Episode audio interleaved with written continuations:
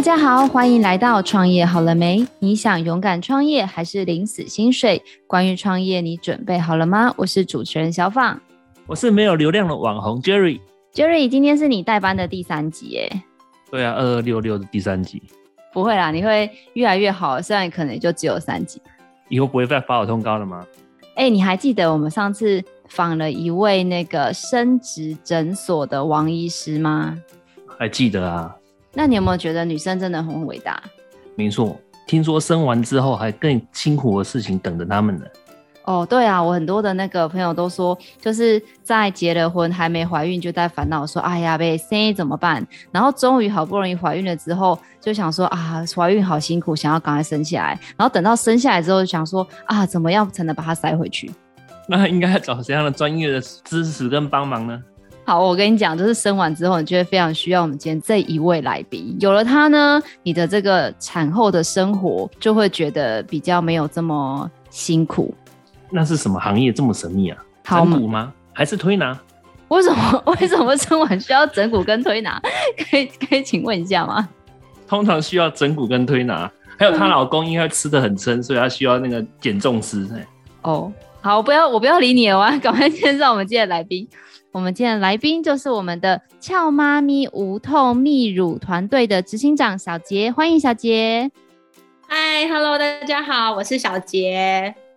哎，小杰，你知道吗？因为我的堂姐啊，去年刚生小孩，然后啊，她就说她在月子中心的那个，就是不是会可以看 baby 的那个地方吗？然后呢，她就发现说这个妈妈有阶级之分。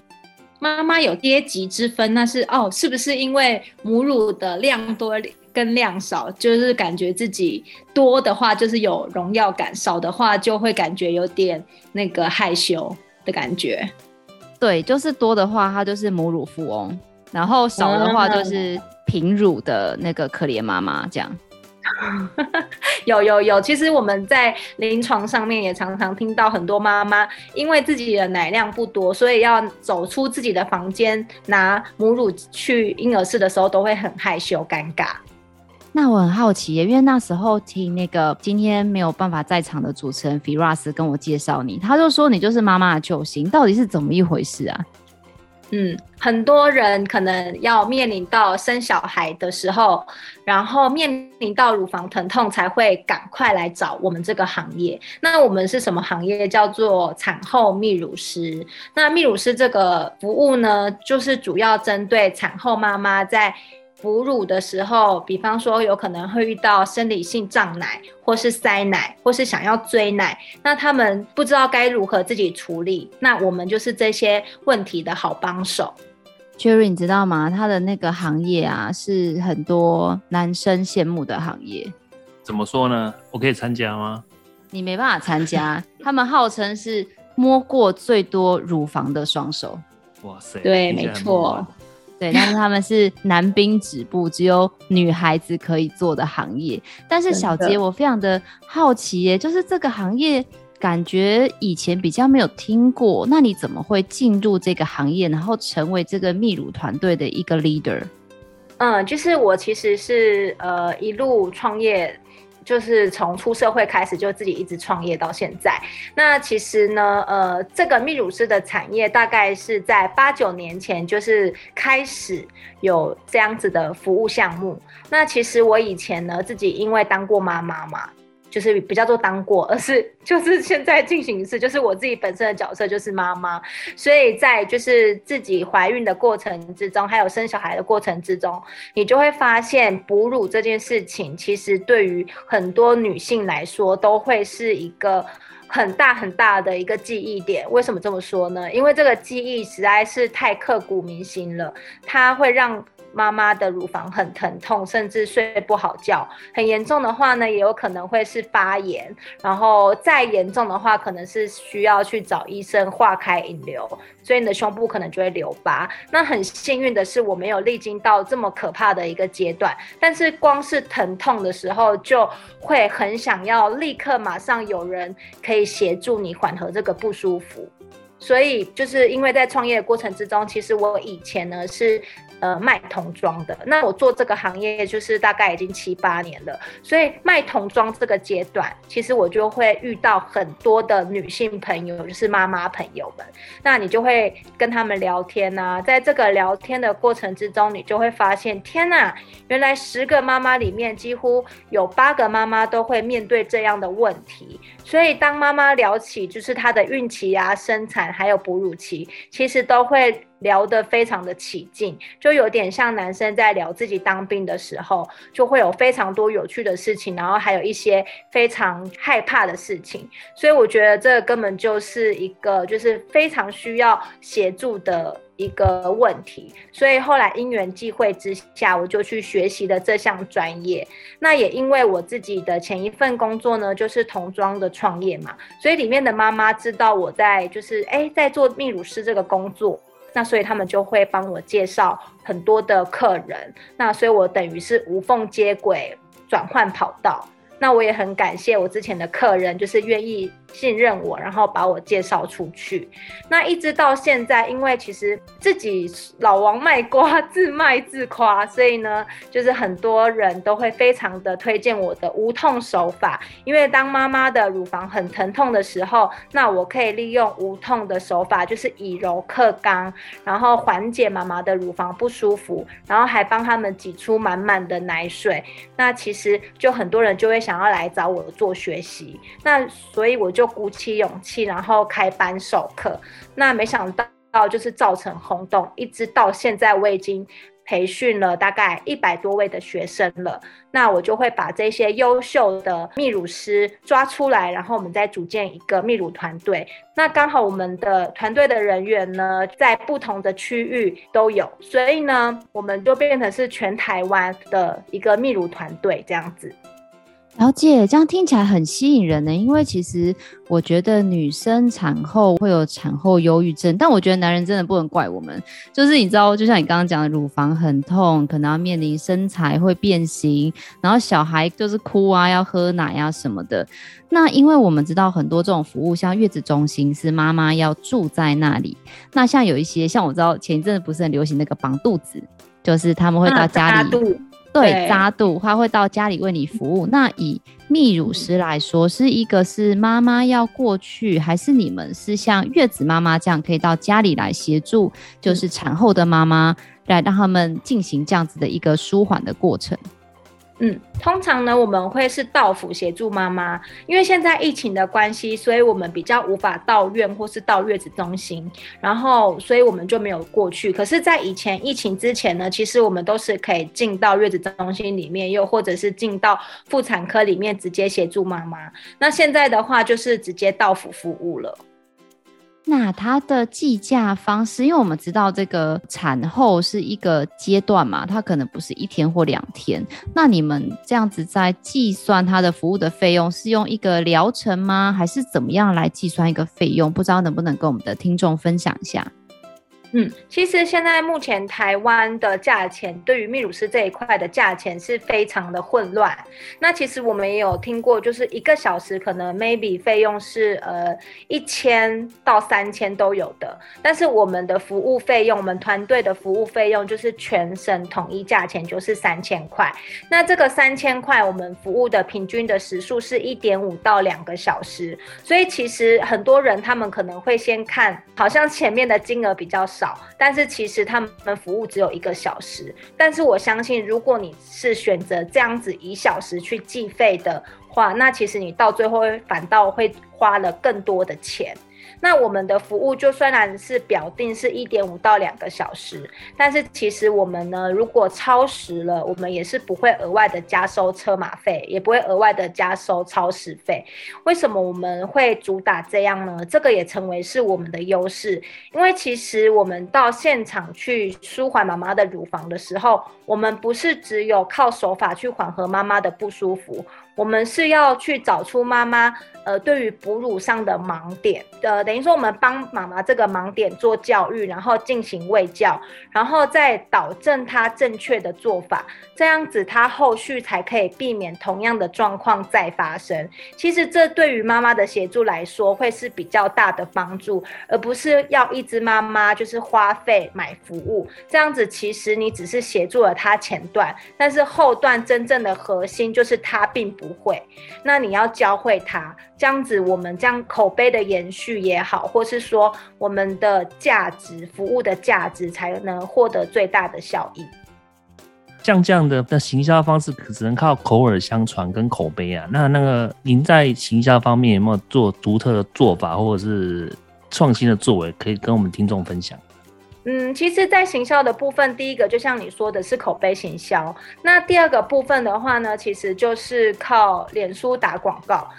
但是其实，呃，我觉得这个部分都是一般普通商家会做的。但是我们比较会就是去推广的话，其实我们也不用太常自己推广，因为其实像我们是母婴的产业，所以妈妈会自己的群组，比方说，哎，现在是虎宝宝的群组，或是牛宝宝的群组，他们可能里面的妈妈有遇到这样的问题，那我们有协助过后的妈妈，他们就会自己在上面推荐。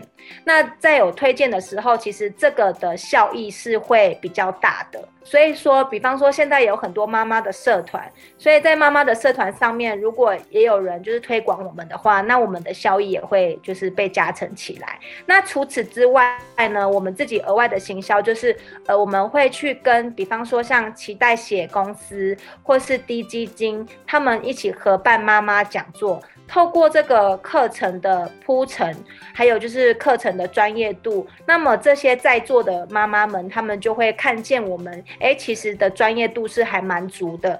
那后续他们有需要的话，就一定也会来找我们做协助。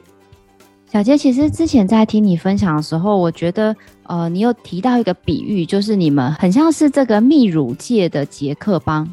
就是你们很像是教人家一个技术，然后呢，不仅这个技术也许可以帮助自己的亲朋好友，也可以类似这样子微型创业的这样的一个概念。你有提到一个很特别的点，说因为这件事情这个团队你必须要去学很多的东西，所以你一个称号叫做问不倒的老师，我觉得超厉害的。但是呢，对。我非常的想要知道，就是说，因为刚刚讲的这个服务的时间可能有一点五到两个小时嘛，那这个服务的内容，这两个小时中间，客户大概会获得什么样的服务，或者是会学到什么样的一个知识或者是技能呢？呃，如果说是针对就是妈妈协助的部分的话，其实我刚刚有说过，我们不是只有给妈妈乳房上的舒缓。这个是应该做的事情，我想也是普遍泌乳师都会做的事情。但是你有没有办法，就是教会妈妈他们自己针对自己的乳房条件去做适当的手挤奶？因为其实手挤奶这个技巧，很多人他们都是从网络看来的。但是你们要知道的是，网络上面的教学。的挤法不代表是适合自己乳房条件的挤法，所以呢，我们通常会依照妈妈的乳房条件，然后去教她合适的挤奶方式，这是之一。然后再来就是我们第二点，我们会教妈妈就是选择适合自己的挤乳器，因为有很多妈妈她在使用挤乳器的时候都会受伤，那受伤的话，那么挤奶的成效一定不好之外，有可能会挤出草莓奶，草莓奶就是乳头受伤了，然后。那个乳汁配着血水，所以就会变成像草莓奶那样。对，可是其实挤乳器是这个关键。如果说你的喇叭罩选择错误了，那让你的这个喇叭罩一直摩擦你的奶头，那它就一定会皮肤的磨损，然后流血。所以我们在服务的过程之中，我们也会帮妈妈检视它的挤乳器是否正确。那如果不正确，它应该要买什么样尺寸的喇叭罩？所以我们常常会跟妈妈说：妈妈，你呃买挤乳器的时候，请你不要看厂牌，因为很多人都会有厂牌的迷思。请你要先去选择正确的这个喇叭罩尺寸，再去买，才会找到合适自己的。然后这是第二点。那第三点的部分的话呢，会针对妈妈她后续的哺乳规划，然后去帮她去做一些定制。因为有一些妈妈可能两个月后就要回职场上班了，那她的哺乳计划一定不会像是亲喂的妈妈可以自由自在。那他们要回职场上班，我们可能就要帮他定制一些就是适合他的时间，然后去做分配。这个都是就是因人而异不一样，所以我们的泌乳师可以做到跟别人不一样的地方。听起来超厉害的，我觉得如果我明年要生小孩，我就是要 booking 你的时间，真的一定要。对啊，因为像我就是应该是那种职业妇女型吧，就是就像你说的，我觉得就像前面刚才有提到那个妇产科，就有很多说我们在备孕的时间对职场妇女的不友善，我觉得好像育婴也有这个问题耶。所以如果有你们的帮助跟你们的规划，我觉得对很多女孩子来说，她就不会压力这么大，好像觉得喂奶啊。养小孩啊，然后跟工作有冲突，嗯，这样子。而且其实像很多妈妈，她可能想要追奶或是要退奶，那我们的泌乳师呢，也可以针对他要追奶或是要退奶的部分，帮他进行规划。因为其实有很多人奶量不足，不是因为他挤的不够多，又或者是他水分喝的不够。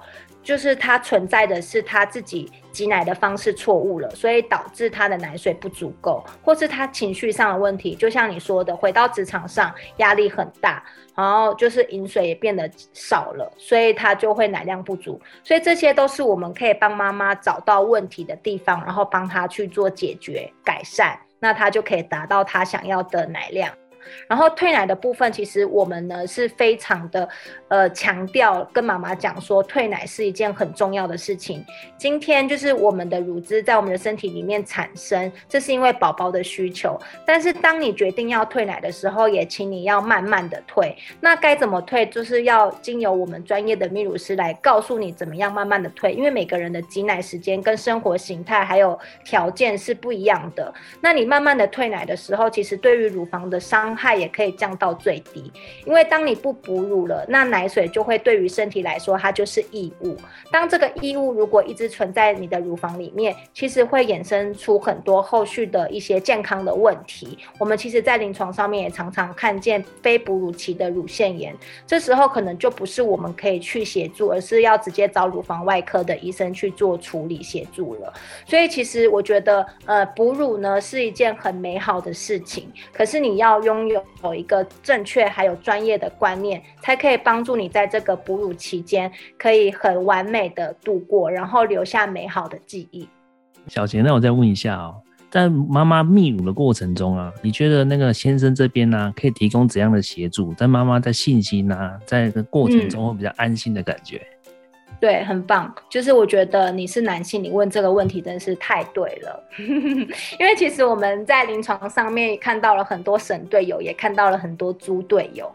那像猪队友的部分呢，其实我们在协助的过程之中，我们就会刻意的叫爸爸过来学，因为其实你就可以看到他可能对于妈妈不在乎的样子。但是我觉得生孩子是两个人的事情，不可能哺乳这一块还全部丢给妈妈，这样子来太不公平了。所以呢，我们就会教会爸爸帮妈妈挤奶。这件事情其实对于妈妈来讲，她会有很大的安全感，还有就是被疼爱的感觉。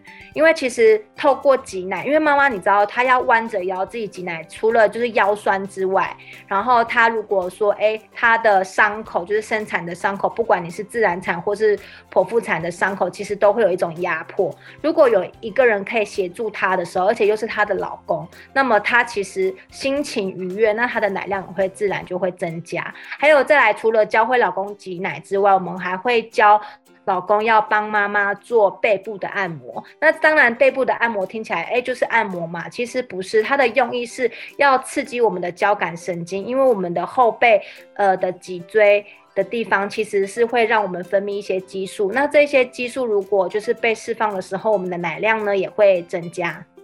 小杰刚才有提到一个议题是说，因为您说，比如说像呃有一些因为退奶不当而造成的乳腺炎，可能就需要寻求一些医疗的支持或者是治疗的方案。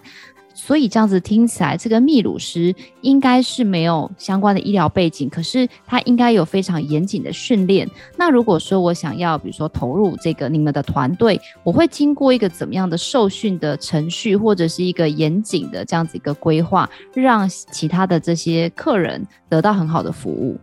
嗯，因为其实很多人都会觉得，是不是当乳师一定要有医护背景？当然，如果你原本就有医护背景，那么对于这一块就是很加分，因为你可能以前在学校的时候，你就有学过一些乳房的一些呃解剖学，又或者是一些激素的部分。但如果你是零基础的话，那你就会相对的需要找慎选学习单位，而不是就是教你如何按摩。如何按摩这件事情，我想不管是去哪一个机构都可以教会你。但是如果他没有给你一些正确的一个呃解剖学啊，或者是说一些科学来说，你这样子完全无法面对临床上的妈妈任何的问题。所以像我们的培训的部分，就算是蛮严谨的，因为我们会从就是呃解剖学，然后内分泌，然后再到淋巴，然后再来就是说我们的手法是如何去跟。解剖学就是乳腺组织去做一个搭配，什么样子的硬块我们该怎么样子去按摩，遇到什么样子的状况我们又要用什么样子的手法，所以这都是不同的方法，所以我们的手法通常我们都会叫做科学手法，因为这个一切都是有依据的，不是乱按一通。所以呃，如果说坊间的一般人士，不管是二度就业妇女也好，或是你想要斜杠的人士也好。我会觉得，如果你们想要学习泌乳的这个专业，你们应该要去多看看，然后评价，然后去找到一个你觉得，哎，原来他的教学可以让很多妈妈，哎，被服务之后有非常大的回响这样子的单位，然后去做学习。其实现在有很多坊间的培训单位，他们只会教，但是完全没有在临床上服务。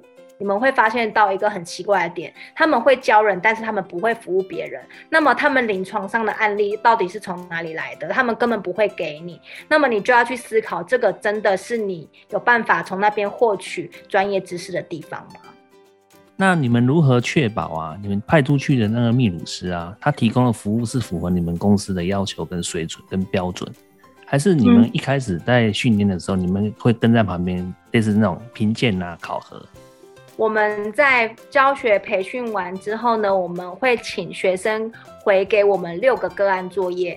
那这个服务的流程，其实在课程之中都已经告诉他们可以怎么做。因为我觉得服务不是一个 SOP，因为每一个人的环境还有条件，不是说你可以造成一个流程这样子走。如果是这样子的话，我觉得太不对了，因为人根本不是机器。人是活生生的，所以会因为环境而有不同的状况，还有身体的条件有不同的状况，所以你都应该要依照妈妈当下的情形，然后给予协助。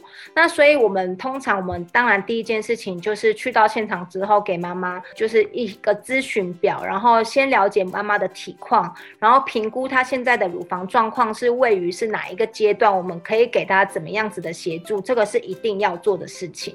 那其实我们。没有给他说，哎，你应该要怎么做，然后一个规范并没有。但是通常学员他们透过我们的学习之后，他们知道如何运用我们的手法个案上面，他们妈妈自然而然就会回应好评。好，我们其实基本上是零负评的团队啦。我对于自己的这个教学来说是非常有自信的。那所以我们的学员出去服务的时候都可以给予好的回馈。所以这部分的话，我们没有一个定制的 SOP 流程。那小杰，其实刚刚这样子听起来，因为比如说像我自己身为一个女孩子，我就觉得，诶，那来服务的这个人，对于可能我各方面身心里的关怀都很重要。那因为我相信您的学生一定是很多的，那您怎么样去判断？就刚刚讲了，除了个案作业之外，你会怎么样去挑选团队，然后可以成为一个打造一个零负评的团队，或者是说你觉得什么样特质的人比较适合来做这份工作呢？像你的意思应该是说，我是如何挑选我们的优秀成员，然后进入我们团队，对吗？应该是说，很多人他们在选择我们当培训单位的时候，他们很多人会问一个问题：请问老师之后会派发案件给我吗？然后这时候我就会很多很多很多的问号，因为我会觉得说，你来学习我，我很开心，但是你有没有就是后面？嗯，应该说有一个自立自强，比较做说应该不叫做自立自强，而是你有没有办法独当一面？应该就要讲独当一面才对。有很多人他的人格特质是他好像学习了一个东西，他好像就抓到了一个浮木，但是他后续不知道该怎么往下走。那我觉得，我们身为教育培训单位，我们教你如何钓鱼，不是直接给你鱼吃这样子。所以，其实我们在课程的引导里面，我们就会教他如何经营自媒体。我觉得这是一个别的单位做不到的事情。我教他如何经经营自媒体的这个过程里面，其实就让他打造出他不需要花广告预算，他就有很多的人吸引来，然后来认识他，然后哎。关心他，然后并且鼓励他，其实这是一个很好的一作用。但是我都已经给你这么棒的方式了，但是你却不知道如何建立起自己的客人，那我可能也不会把你纳入我们的团队成员。如果说你有办法在这个里面建构出你自己的客人，然后并且。客人都有一直回应好评的话，那我就觉得你有办法独当一面。当我派给你的个案，你是有办法处理好，那其实相对的，我就会很安心。我也会在你的区域里面有你的客人的话，我也会一直派案给你。所以，我们其实觉得能否独当一面，然后解决妈妈的问题，这个才是重点。那那个一路经营这么辛苦的经营呢、有没有发生什么心酸的故事或者有趣的故事跟我们分享呢？呃，我觉得我一路创业以来呢，我是算是蛮幸运的。然后，因为我这个人呢，就是非常的相信吸引力法则，所以有没有怎么样子的心酸，我倒觉得还好，因为我转念的 念头还蛮快的。所以我觉得也因为就是你凡事准备好了，所以好运就会跟着你。所以其实我觉得心酸的点，可能就是会觉得天哪，就是。呃，我们服务到现场的妈妈，看到她的生活的状况很艰苦的时候，我们心中会拉扯。这个拉扯是，天哪，她的生活环境好像真的很不好。我收这样子的钱，这样子的费用。OK 吗？的这种就是你知道内心的天使跟恶魔的拉扯，但是我觉得每一个专业都应该要回应就是合理的一个价值，所以这时候我也不知道该就是做怎么样子的一个权衡。当然，通常我最后还是会给妈妈一点小小的折扣，因为我觉得生活上大不易，她一定就是遇到了无法自己排解的问题，所以她才来找我们做协助。但是我就觉得心里面会。有一个很难过的地方，我觉得这次我我遇到的一个问题。那其实你说其他什么创业过程的一些很艰苦的话，我是觉得还好。为什么会这么说？因为既然你选择要出来创业了，应该说是你就是要扛起这份本来就会面临到的一些怎么讲，就是辛苦，这是你本来就是要去面对的。所以我就会觉得还好，那些都是我的养分。那小杰想要问一下，就是因为你刚刚有提到市面上有很多不同的团队或者是个人的工作室都有在提供相关泌乳的服务，但是就我所知，现在好像并没有一个法规或者是认证来规范这件事情。那像我们第一次或者是正要找泌乳师的人，到底要怎么样从这些资讯去判断我有没有这个泌乳师值不值得信赖，或者是我要不要来寻求这个泌乳师的帮助呢？嗯，好，就是其实我们目前有一个国际的认证的泌乳师，然后呢，它叫做 IBCLC 的这个国际认证，那它就是不管你到国际哪里去执业都是可以的，但是。很多人都会打着他是国际泌乳师，但是其实他们拿到的证书也只不过是那一个协会或是那一个公司在海外成立那个你知道公司注册在那里，所以他就领有一张好像很厉害的一个国际证书，但是其实都不是。哦，所以如果妈妈你们要选择泌乳师的话，就近选择。当然，就是对于你们来讲可能会比较方便，但是要怎么样选择优秀的？觉得你你们一定要去看评价，就是妈妈给予这个泌乳师的评价回馈是否很多，然后再来就是你一定要去看他的美自媒体。不管他是在 IG 上，或者是粉丝专业，又或者是官网，他们的自媒体的露出是否他们里面的一些文案或是文章是否很专业？因为有很多人，他们可能都只是会放出他们协助个案之后的奶量，但是我真的觉得那个很没必要，因为呃也不叫做没必要啦，他们每个人有自己的行销的方式，只是我会觉得如果他都没有露出一些专业价值在的话，那我觉得你也要去思考，他给你的服务是否是否有这么全方位，还是他只是只会帮你按摩乳房而已。小杰，那就是因为我们每一个行业嘛，都有相关的产业链。但因为就像您说的，这个泌乳师毕竟相较于这个很一些很悠久的产业，它是比较新兴的一个行业。那对于一些异业的结合，或者是有没有一些相关的产业可以跟你们做相关的合作或链接呢？嗯，其实我觉得我们的产业相对性好链接，因为我们就是一个枢纽的概念。呃，我们其实上下游，比方说上游就是怀孕的人，下游就是产后的人。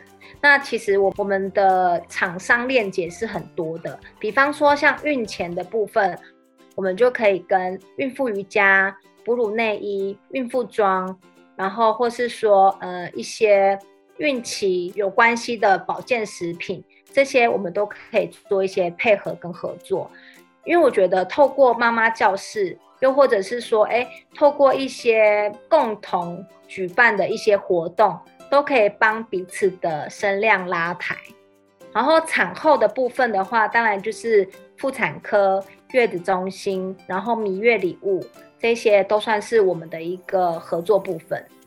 那如果他们有兴趣的话，就是直接联系你吗？还是有什么样的一个契机可以跟你们的团队做相关的合作呢？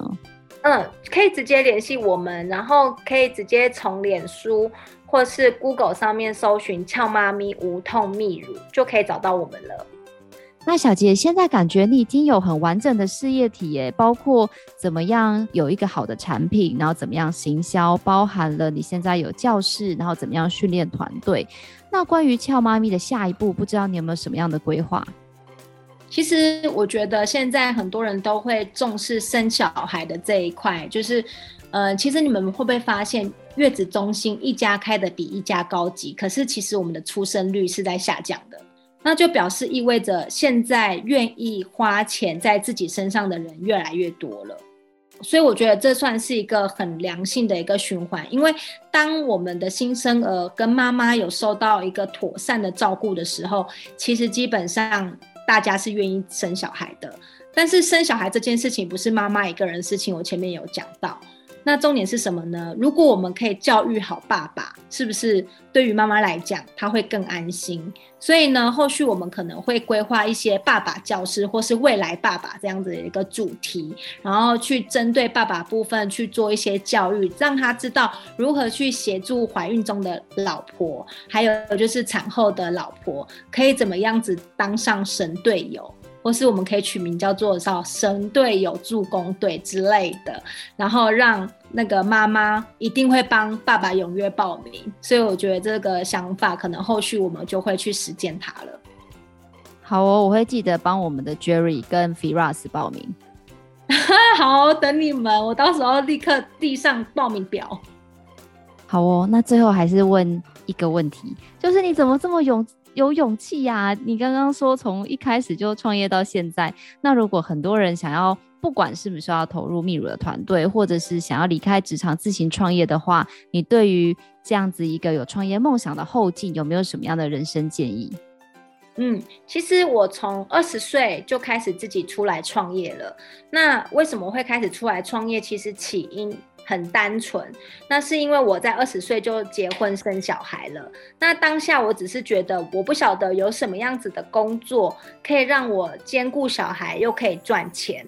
那这样子的时候，就觉得创业好像是一个选择，因为我不需要受上下班的时间的限制，那我就可以去做我自己想做的事情。所以我一开始，因为我有小朋友，所以我。我就接触了童装，然后就开始进行创业了。但是我真的觉得，就是很多现在的年轻人，就是因为想太多，然后不敢往前去，所以我觉得这是蛮可惜的。所以当你要创业的时候，我觉得你只要做好最坏的打算，然后评估那一个最坏的打算，你是否可以承受。如果你可以承受那一个最坏的事情，那么你就勇敢的去。然后我还要就是。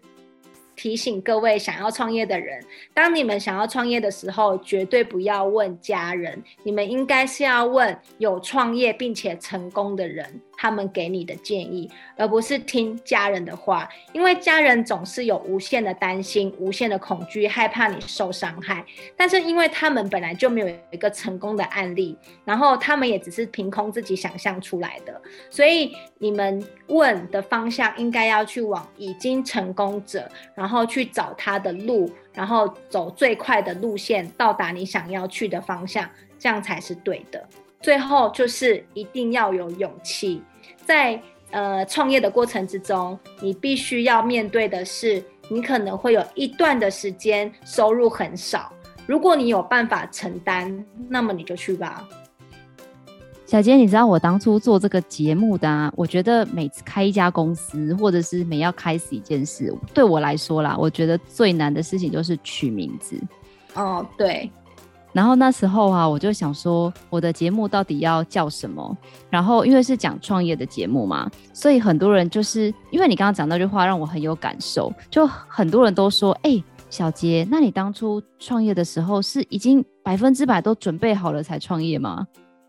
然后大家是啊，是不是？但你这样问一百个，大概有一百零一个创业家都会跟你讲，当然不是啊。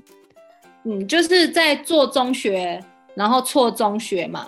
对对，所以那时候我就想说，好，那我的节目就要叫《创业好了没？当然还没。》嗯，对对对对，没错，很棒。